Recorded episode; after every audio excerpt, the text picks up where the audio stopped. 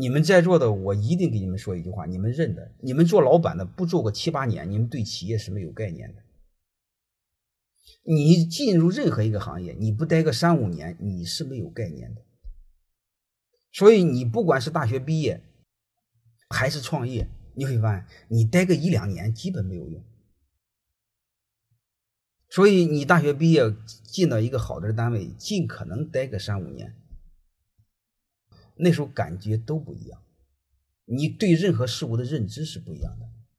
你待个两三年根本没有用。啊，特别是现在的学生，因为现在九零后刚毕业的大学生，你会发现，他平均前前两三个单位工作年限也就一年半年，啊，基本上没有用，就是个废物。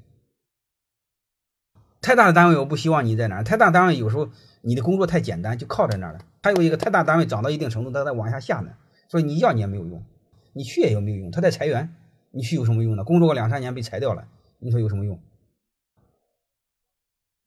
包括你们刚毕业的想工作或者工作个一两年的怎么做？找一个好点单位，先待几年。